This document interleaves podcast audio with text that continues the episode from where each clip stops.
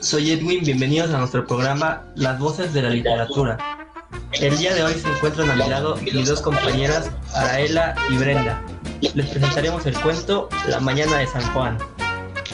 Este cuento fue escrito por el poeta y escritor mexicano Manuel Gutiérrez Nájera en el año 1883, el cual cuenta una desgarradora historia que tiene un sinfín de elementos para analizar. Para esto, tenemos como invitadas especiales a tres escritoras reconocidas y expertas en sus respectivos campos.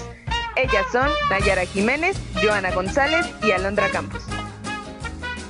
Para iniciar con el análisis de nuestro cuento, escucharemos un breve fragmento por la narradora Marion Romero. Pocas mañanas hay tan alegres, tan frescas, tan azules como esta mañana de San Juan. El cielo está muy limpio, como si los ángeles lo hubieran lavado por la mañana. Llovió anoche y todavía cuelgan de las ramas brazaletes de rocío que se evaporan luego que el sol brilla, como los sueños luego que amanece. Los insectos se ahogan en las gotas de agua que resbalan por las hojas y se aspira con regocijo ese olor delicioso de tierra húmeda que solo puede compararse con el olor de los cabellos negros, con el olor de la epidermis blanca y el olor de las páginas recién impresas.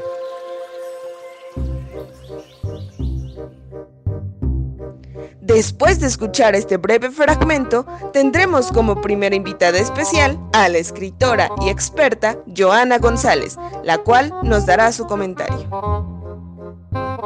Hola, buenas tardes. Muchas gracias por brindarme este espacio para poder expresarme acerca del cuento de la mañana de San Juan. En lo personal, lo que me agradó del cuento fue la introducción, porque hace que el lector imagine las diferentes descripciones de la naturaleza al día siguiente de un día lluvioso. Pero conforme se va desarrollando la historia, te envuelve en un ambiente de incertidumbre al imaginar a los dos pequeños solos en aquella presa. Al final del cuento, se detalla cómo uno de los pequeños muere y considero que el sentimiento que se transmite es de duelo y tristeza. Y bueno, esa ha sido mi opinión. Les agradezco mucho el espacio que me han brindado. Muchas gracias Joana por tu participación. Ha sido de suma importancia tu comentario.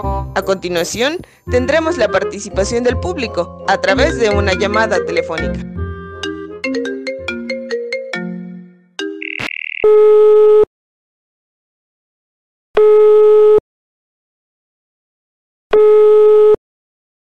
¿Con quién tengo el gusto? Hola, me llamo Andrea. Gracias por atender mi llamada. Quería realizar un comentario sobre el cuento y es que me gustó mucho la redacción de esa introducción, la forma que describe metafóricamente a la naturaleza y cada detalle que se le agrega para resaltar las mínimas características, haciéndolas ver bastante atractivas. Y para concluir con mi opinión, me pareció una forma muy buena de entrar al desarrollo. Te doy las gracias por este espacio brindado. Hasta luego.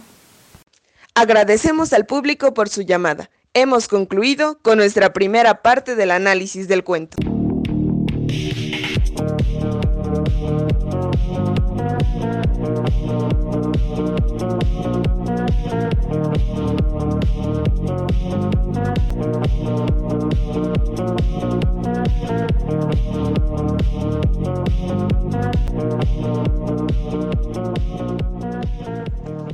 A continuación vamos a analizar el desarrollo de nuestro cuento y para esto nos acompaña la narradora Karen con una pequeña parte de este cuento. Cuando llegas, oh mañanita de San Juan, recuerdo una vieja historia que tú sabes y que ni tú ni yo podemos olvidar.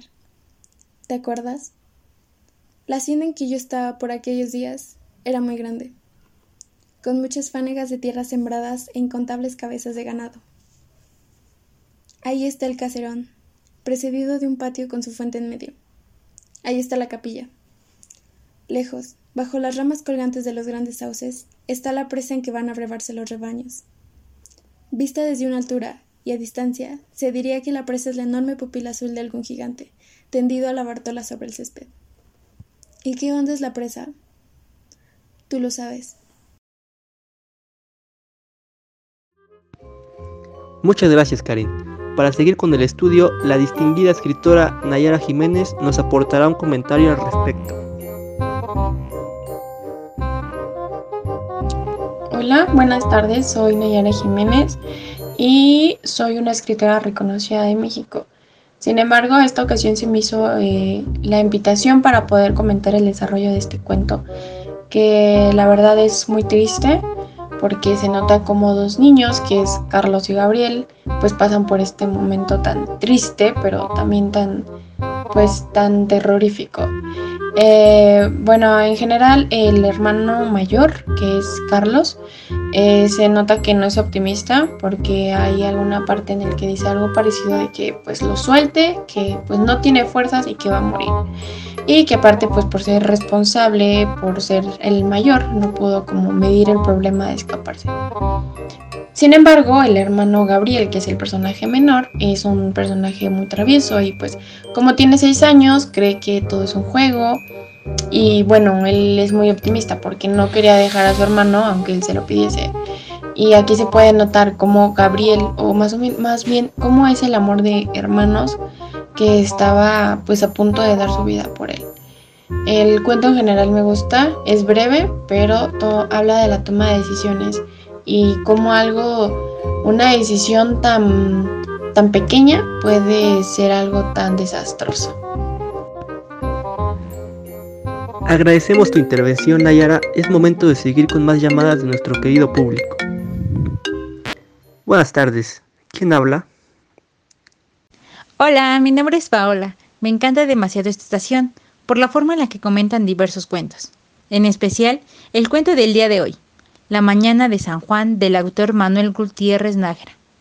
Me pareció hermoso y triste a la vez.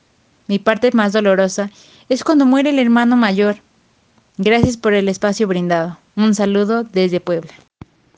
Maravillosa aportación. Seguiremos recibiendo sus llamadas a través de nuestra línea telefónica para escuchar sus opiniones.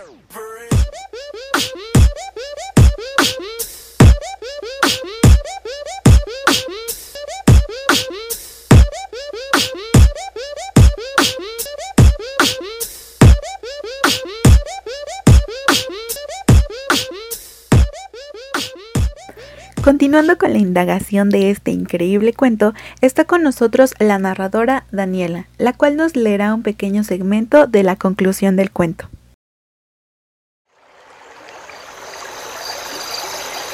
Y las manitas, ya moradas, se aflojaron, y las bocas se dieron un beso desde lejos. Ya no tenían los niños fuerza en sus pulmones para pedir socorro. Ya se abren las aguas, como se abre la muchedumbre en una procesión cuando la hostia pasa.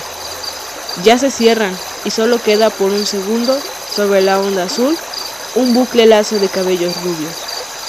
Gabriel soltó a correr en dirección del caserío, tropezando, cayendo sobre las piedras que lo herían.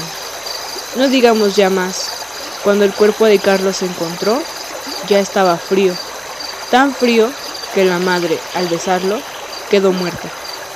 Oh mañanita de San Juan, tu blanco traje de novia tiene también manchas de sangre.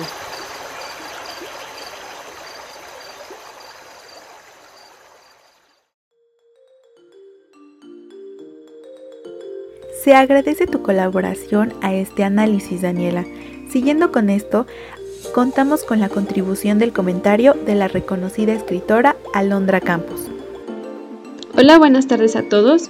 Me siento agradecida por esta invitación, particularmente me gustaría contar que este cuento me resultó fascinante, debido a que la historia planteada de estos dos niños al pasar un momento de terror y agonía es intrigante, mas sin embargo me gusta porque habla acerca de la toma de decisiones buenas o malas.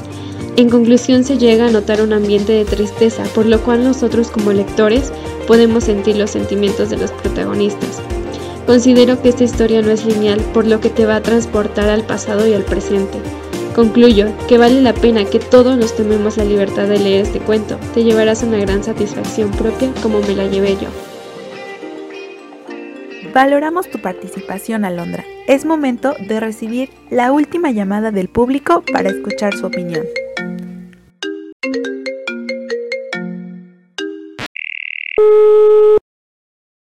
Hola, ¿Cuál es tu nombre?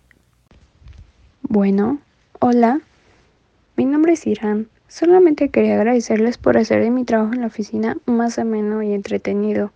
Además, las opiniones y formas de pensar de las personas que llaman a la radio son muy interesantes y se complementan perfectamente con los relatos que ustedes comparten. Gracias. Muchísimas gracias por tu llamada. Hemos concluido con nuestras aportaciones. ¿Y a ti, Edwin, qué te parecieron las interpretaciones del cuento del día de hoy? Me parecieron muy buenas opciones y en lo personal considero que fueron análisis muy nutridos y acertados, en los que se abordó la mayoría de los sentimientos del cuento. El fue una historia muy triste que narraba una situación desgarradora. En mi perspectiva, creo que el cuento aborda emociones distintas, como lo son el resentimiento, pues a pesar de incluir una situación trágica, la narración, incluso desde un inicio, da una cierta sensación de resentimiento. Agradecemos las aportaciones de los narradores, de las distinguidas escritoras y la participación de nuestro público. Nos vemos en la siguiente emisión del programa. Esto fue Las Voces de la Literatura. Buenas tardes. Turn up.